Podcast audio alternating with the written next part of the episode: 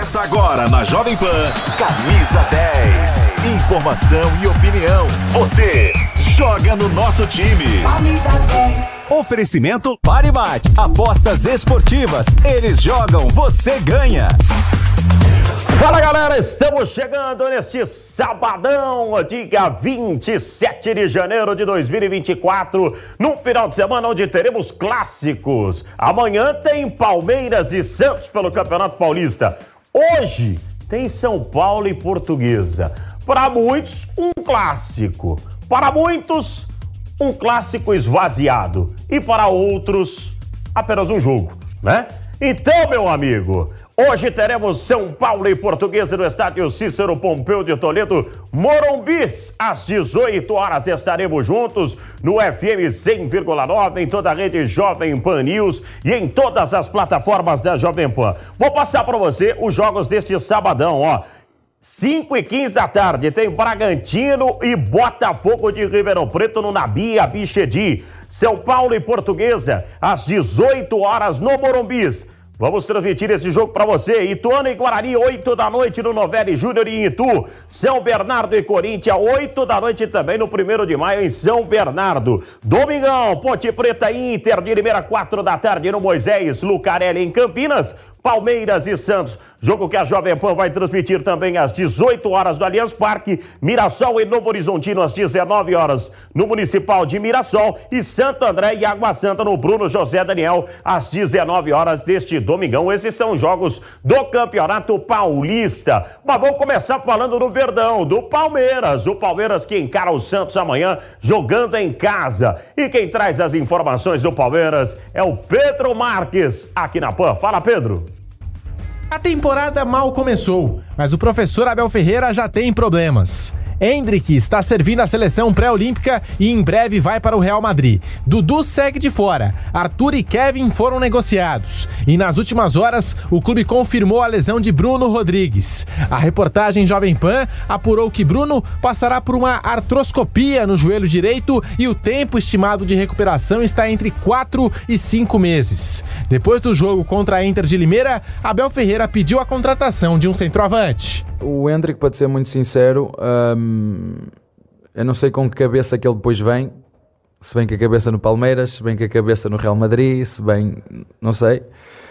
Uh, sei que o clube tem que ir atrás de uma opção para ele, isso eu sei. Nós temos que, que perceber que hum, é um jogador com umas características espetaculares, com um faro para golo incrível.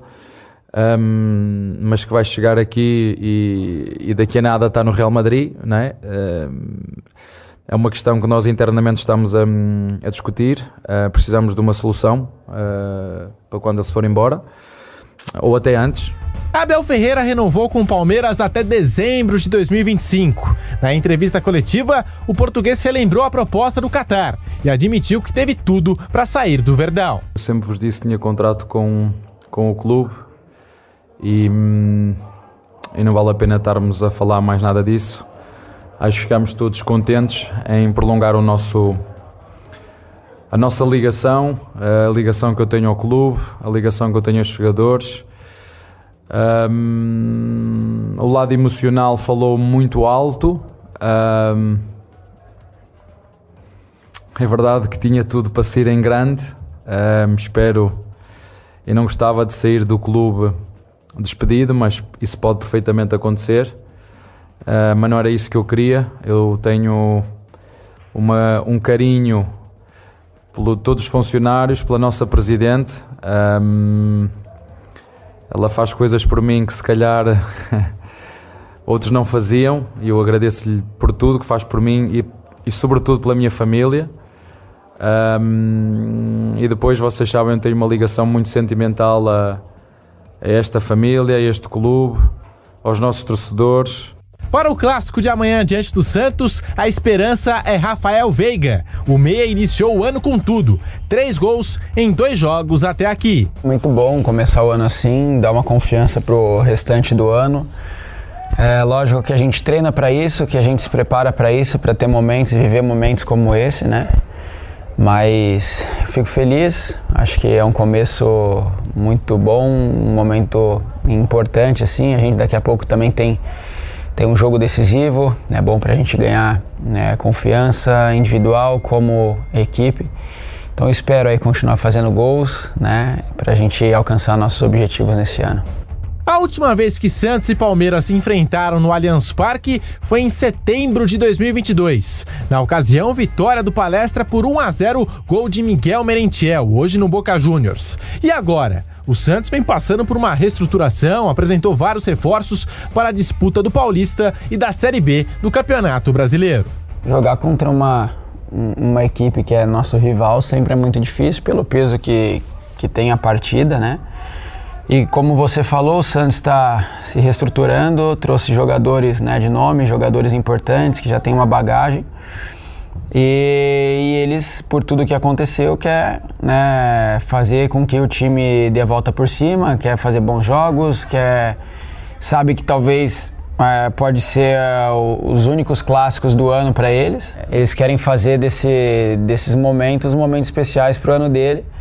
É, mas a gente não, não, não vai deixar com que isso aconteça, né? A gente também está trabalhando para que domingo a gente possa fazer um grande resultado né? e manter ali nossa sequência, nossa confiança para o resto do ano. Neste domingo, às 18 horas, você confere o clássico Palmeiras e Santos aqui na Jovem Pan.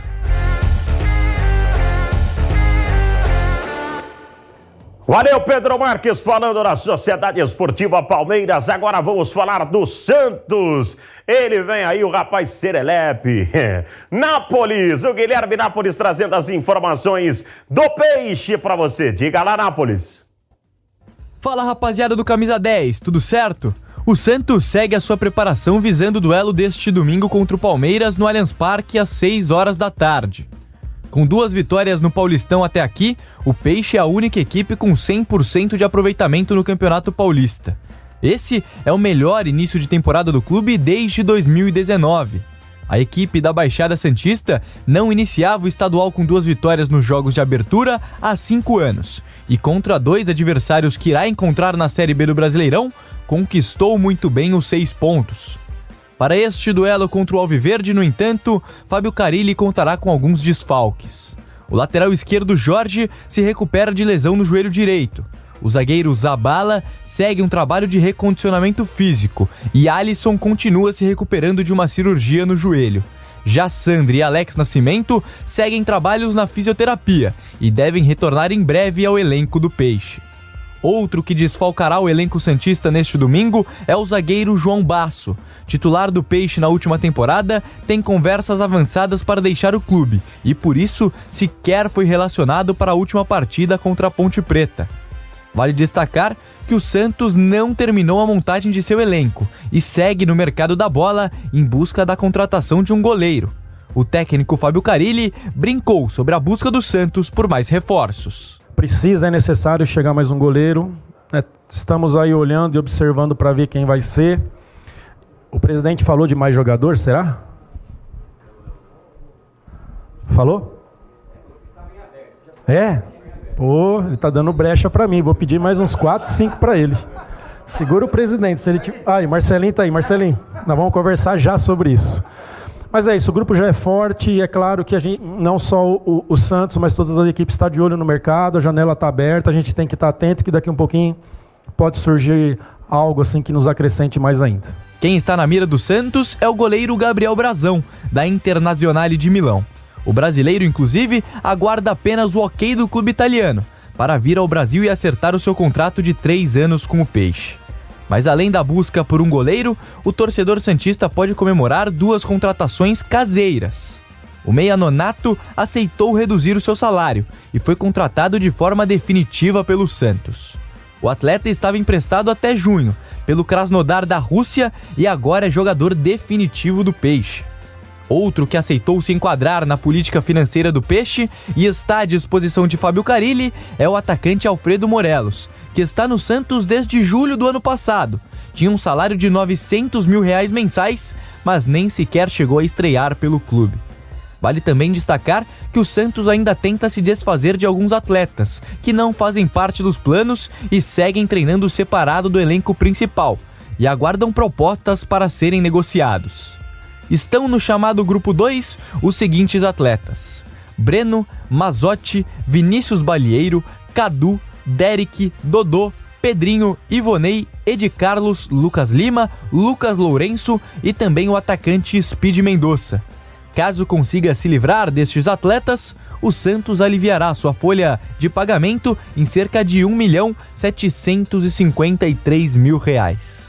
Essas então as informações do Santos, que volta a campo neste domingo contra o Palmeiras às 6 horas da tarde.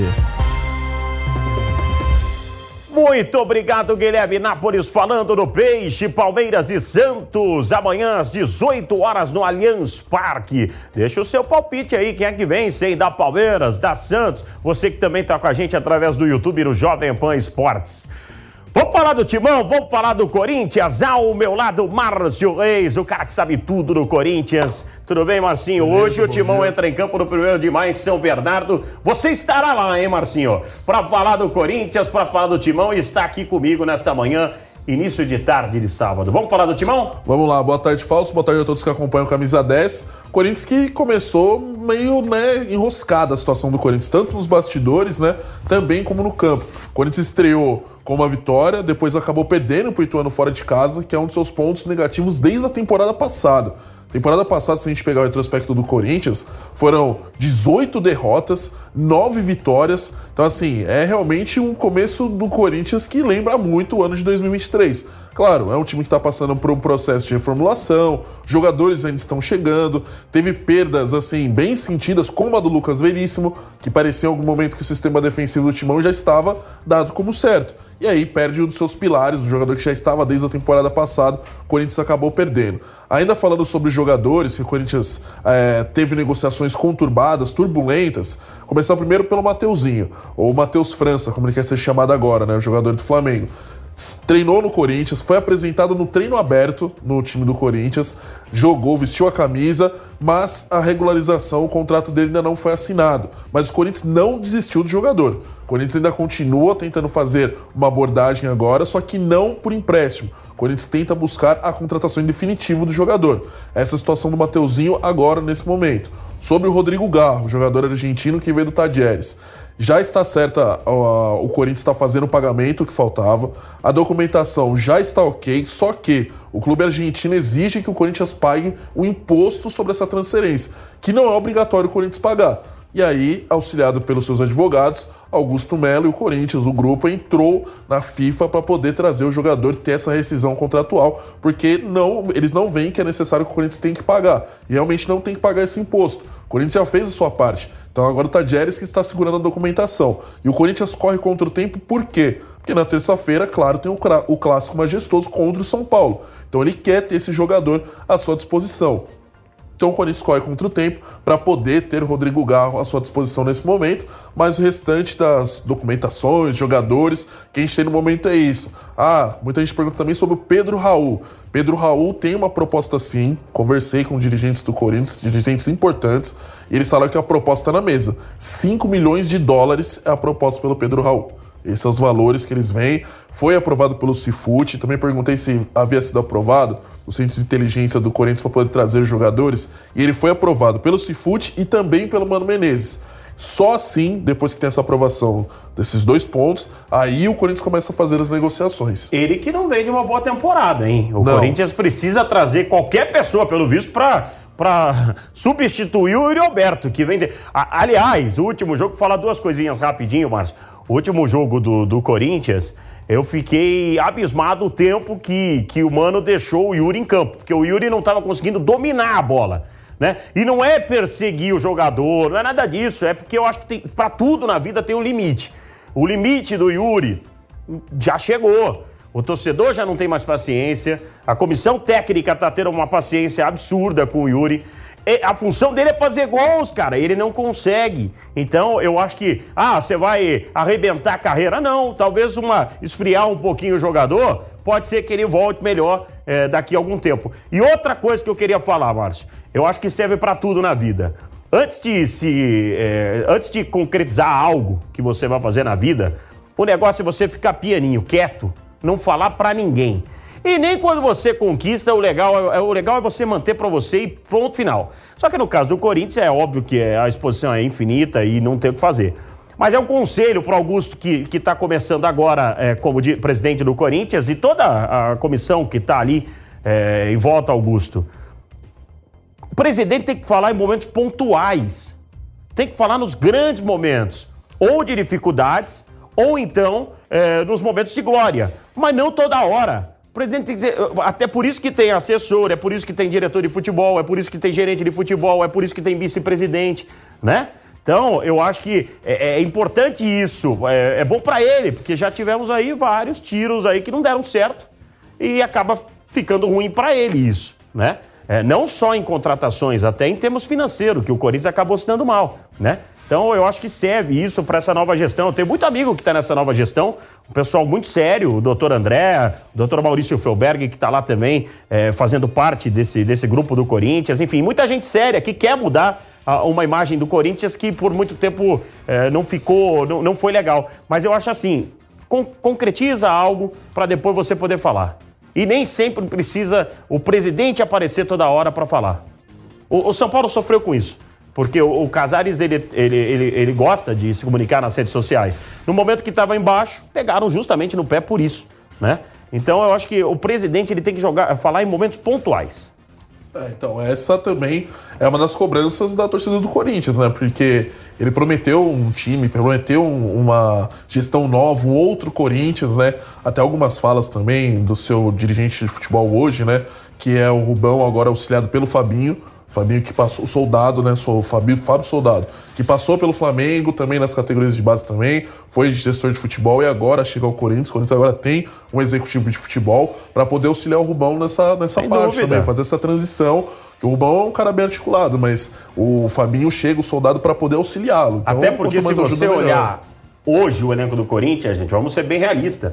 É preocupante para a temporada, sim. É um elenco que ele, ele vem sendo é, muito curto então ele tem poucas peças do Mano Menezes para poder mexer. Eu, todos os outros elencos, os dois jogos que o Corinthians fez até agora, o seu banco de reservas tem de oito jogadores, tem o máximo oito jogadores. E composto muito por garotos da base. Tanto que ontem, os jogadores da base que acabaram sendo é, campeões da Copinha já treinaram com o time principal. É um elenco curto, é um elenco, é um elenco frágil, é um elenco frágil. E se você olhar até mesmo as contratações do Santos, do Santos, são contratações de mais peso do que as do Corinthians. Ah, o Santos fez 13 contratações, né? O Corinthians até agora. Mas não só em volume, não, em nomes, em jogadores importantes que podem fazer a diferença. E o Santos vai disputar uma Série B. Mas enfim, eu acho que o Corinthians precisa é, focar é, em resolver agora é, os problemas desse momento. E aí sim você realmente tem muito problema pela frente, tem muita dívida que o Corinthians precisa correr atrás para sanar e ter anos melhores aqui para frente. É, sobre essas dívidas você falou para a gente fechar aqui, os patrocinadores do Corinthians. O Augusto falou que o Corinthians vai conseguir chegar até essa primeira semana de fevereiro a um bilhão de renda só em patrocínios. Tomara. O Corinthians vai vender o name rights do CT, que é, hoje é CT Joaquim Grava, será vendido também, vai entrar uma grana alta em cima disso. Já vendeu a quitação das placas, que até agora ainda não apareceu, mas ele falou em uma emissora de TV, na Rede Bandeirantes, que havia vendido, eram 240 milhões, 48 por ano. É a Brax que é comprou é as dinheiro. placas Corinthians. Então, Vamos aguardar aí. O Corinthians precisa realmente de reformular o elenco. Mas o Augusto falou, já deixou claro isso algumas vezes, que o Corinthians vai se reforçar ao longo do Campeonato Paulista. Ele queria que o time estivesse pronto no começo, mas até por questões burocráticas, o Corinthians vai conseguir se reforçando durante o Campeonato Paulista. Marcinho, obrigado. Boa sorte ao Timão, boa sorte ao Corinthians e precisa de sorte de verdade. Terça-feira vai encarar o tricolor do Morumbi, o São Paulo Futebol Clube, que quer fazer uma temporada é, no melhor estilo São Paulo. De grandes títulos, grandes conquistas. O São Paulino sempre foi muito acostumado a conquistar títulos expressivos. Eu acho que essa temporada tem tudo para o São Paulo é, se dar bem, de verdade. O Carpini começando um trabalho novo, né? Mas é, fica com o legado do, Dorival Júnior, que é, foi um, legal, um legado assim fantástico. Vamos pro Morumbi, vamos pro estádio Cícero Pompeu de Toledo no Morumbi, no bairro do Morumbi, porque daqui a pouco o São Paulo entra em campo, o tricolor entra em campo diante da portuguesa de Desportos, a Lusa querida. O Giovanni Chacon está no Morumbis. É Morumbis, hein, Chacon? Cícero Pompeu de Toledo, Morumbis, e hoje estará lotadinho, lotadinho. Diga lá, Chacon, tudo bem, Chacon? Boa tarde. Tudo certo, um abraço para você, Falso, um abraço para o pessoal ligado aqui no Camisa 10. Pois é, mais de 40 mil torcedores já confirmados para essa partida. Talvez chegamos até a marca de 45, seria outra marca muito bacana é, da torcida do São Paulo, que bateu o recorde na estreia de campeonato paulista, né? Mais de 45.200 torcedores, 45.270 mais precisamente, aqui no estádio do Morumbi contra o Santo André, no Morumbis, né? Agora o novo nome da Casa Tricolor pelos próximos três anos. E agora, para essa partida contra a Portuguesa, o São Paulo deve ter mais uma vez a presença massiva do público por aqui. E também o favoritismo dentro de campo, né? Porque o tricolor ele vem com uma equipe modificada para essa partida. O técnico Thiago Carpini dá foco para a partida que acontece contra o Corinthians na terça e na sequência o clássico contra o Palmeiras pela Supercopa do Brasil. Então, fora de casa contra o Corinthians tem a questão do tabu né, presente lá na Arena em Itaquera e contra o Palmeiras um título. O São Paulo até o próximo domingo, não esse o outro, é, ele continua com aquela alcunha de campeão de tudo, né? De tudo que disputou, das, dos títulos que disputou, foi campeão pelo menos uma vez. Mas aí vai disputar pela primeira vez a Supercopa do Brasil, então está em jogo esse apelido também. Bom, o São Paulo ele deve ir a campo com uma equipe então modificada, como eu disse, um provável São Paulo, Rafael no gol, a volta do Igor Vinícius na lateral direita, até porque o Thiago Carpini modificou o sistema defensivo no jogo contra o Mirassol, empate 1 a 1 no meio de semana. A zaga deve ter o Arboleda de volta, pois é, e o Ferrarese. Na lateral esquerda, Patrick Lanza pode ganhar espaço, até porque com a saída do Caio Paulista não chegou ninguém no lugar. Está em essa indecisão, né? E também a necessidade de poupar o Wellington, que será o, o lateral esquerdo titular do São Paulo nessa temporada. No meio-campo, uma dúvida, né? Se vai poupar o Pablo Maia ou não para o Luiz Gustavo poder jogar além do Bobadilha. Então tem essa dúvida, duas vagas para três é, para três jogadores que estão disputando essas posições, né, de volante e segundo volante. Então a disputa está entre Pablo Maia, Luiz Gustavo e o Bobadilha, que pode e deve muito provavelmente fazer a sua estreia, se não como titular, saindo do banco de reservas. No meio-campo, ainda o Alisson um pouquinho mais à frente e o Nicão, que jogou bem contra o Mirassol e pode ganhar novos minutos. No ataque, Luciano Caleri podem ser utilizados mais uma vez. Todo mundo pergunta: e o Rames Rodrigues? O que está acontecendo com ele? Ele deve ainda ser preservado nessa partida para jogar contra Corinthians e Palmeiras nesse início de temporada. Fausto. Exatamente essa pergunta que eu ia fazer para você. É tudo no futebol, né? É... Vai em cima do momento. O Rami só não está sendo mais questionado e não foi questionado na última temporada porque o São Paulo conquistou a Copa do Brasil. Porque o Rames atuava na, na, seleção da Colômbia de uma maneira e aqui no São Paulo de outra. Teve poucas oportunidades, teve, mas as que teve não aproveitou também. É, agora, é, é, um jogador de muita. É, é, é um jogador to, totalmente diferenciado? É um jogador diferenciado. É, de, de, de, um altíssimo nível técnico, né? É um jogador que pode fazer a diferença, mas precisa jogar. Ele precisa jogar, ele precisa querer. Ele precisa mostrar mais para o torcedor São Paulino, para a comissão técnica e para a diretoria do São Paulo. Né? Vai ter oportunidade contra dois gigantes, se o, se o, pela informação do Chacon, provavelmente vai estar contra o Corinthians e vai estar na decisão. Tomara que mostre o porquê veio, né? O porquê de estar aqui vestir a camisa do São Paulo. A gente não duvida da capacidade dele, mas a gente está duvidando é, se ele vai utilizar essa capacidade aqui no São Paulo, né, Chacon? É, é, é, o ponto principal é esse, né? Saber o que, que ele vai dar de, em troca para o São Paulo, né? O Rames é um jogador muito técnico, de muita qualidade. O ponto é exatamente esse que você estava falando, viu, Falso? Mas é, tem outra questão sobre o desempenho dele na Colômbia. O time da Colômbia é montado em função dele. Ele é o camisa 10, é a referência, mas no São Paulo não é assim. Ele chegou e não pode bagunçar todo tudo que já tinha sido construído. Inclusive o Dorival acertou em não utilizá-lo nos jogos da Copa do Brasil. Muita gente questionava o porquê não utilizar, mas eram jogos muito mais físicos do que técnicos. Contra o Corinthians aqui é, no Morumbi, inclusive, aquela virada, foi exatamente isso. O jogo da volta da final foi muito a questão física, né? Quem sobressaiu? Aqueles que aguentam mais, não, necess... não necessariamente daquele jogo de corpo, aquele tranco maior, mas que aguenta a partida numa maior intensidade. Por isso, Wellington Rato tem ainda espaço, por isso Nestor é um cara que teve espaço, mas hoje, é, além de lesionado, claro, vai lutar, vai ter que lutar muito para recuperar o espaço. Por exemplo, o Luiz Gustavo é a mesma coisa. Ele chegou agora e não tirou de cara o Alisson da posição porque o Alisson é esse jogador que entrega bastante fisicamente. Então, a construção do ano passado também passava pela ideia da necessidade de jogos cruciais com mais físico do que técnica.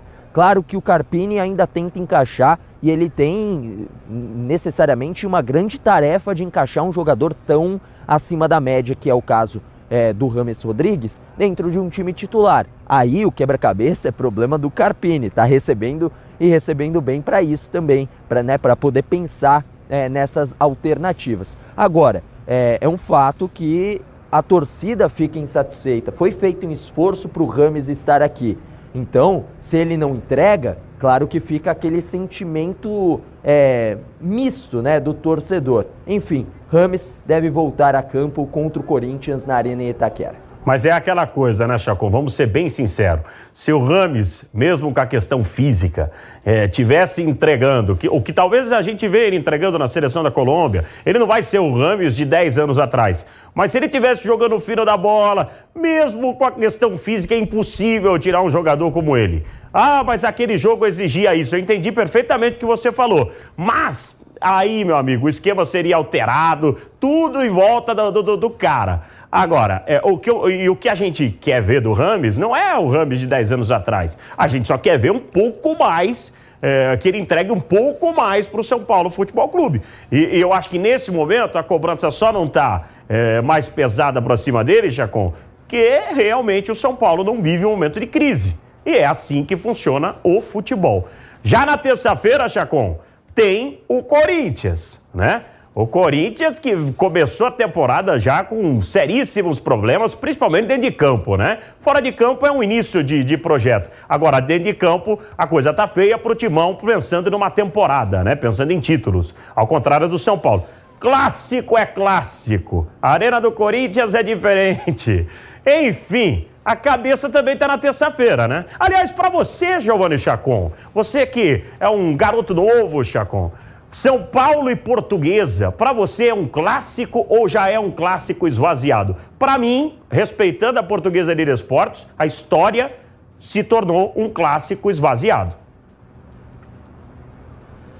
É, infelizmente, bagunçaram bastante, né? A Portuguesa, que tem história de revelar jogadores, é, de títulos também, uma torcida que era muito mais presente, muito mais fiel, mas ela acabou é, dando uma diminuída até no número de torcedores exatamente pelas péssimas gestões que aconteceram. Então, para você ver, aqui em São Paulo era um, um, time que sempre incomodava muito os grandes, né? É, mas como gestões ruins seguidas podem acabar com um time. Então, sim, foi um clássico, acho que já foi. Nesse momento é um jogo, claro, com um time que tem história, tem que sempre respeitar, mas acredito que aquela rivalidade já se foi faz muito tempo. Ainda sobre o Rames, viu? Eu conversei com algumas pessoas lá dentro do CT da Barra Funda que vivem o dia a dia. E assim, são só elogios quanto aos treinamentos, né? Falou, ó, ele é muito bom, ele é muito fora de série, ele é um cara que, meu, ele quase não erra, mas tem o ritmo dele, né? Então é isso também uma das críticas que até pessoas que trabalham no dia a dia é, colocam, né? Ele tem o ritmo específico dele. E não vai, não, não parece que vai mudar muito isso, não, viu? Sem dúvida. Chacon, obrigado. Até já. Daqui a pouco estarei no Morumbi. Só fechando aqui, ó. Surge uma informação de que o Dorival Júnior gostaria muito de contar com o Murici Ramalho na seleção brasileira. Conhecendo bem os dois, eu posso dizer com propriedade: conheço o Dorival Júnior e conheço o Murici Ramalho. Acho difícil isso acontecer, a não ser que seja armado um esquema específico para a Copa do Mundo para o Murici. Mas eu acho quase impossível que o Murici vá para a seleção brasileira. Grande abraço, meus amigos. Estaremos juntos com São Paulo e Portuguesa hoje na Jovem Pan. Ah, pode falar um pouquinho mais, Chacon? Um grande abraço para você. Estaremos juntos com São Paulo e Portuguesa hoje, às 18 horas, com mais de 45 mil torcedores no estádio Cícero Pompeu de Toledo, no Morumbi. E muito futebol para você ao longo do final de semana aqui na Jovem Pan. Aquele abraço, rapaziada. Ótimo final de semana. Camisa 10. Informação e opinião. Você joga no nosso time. Oferecimento Paribate. Apostas esportivas. Eles jogam, você ganha. Realização Jovem Pan News.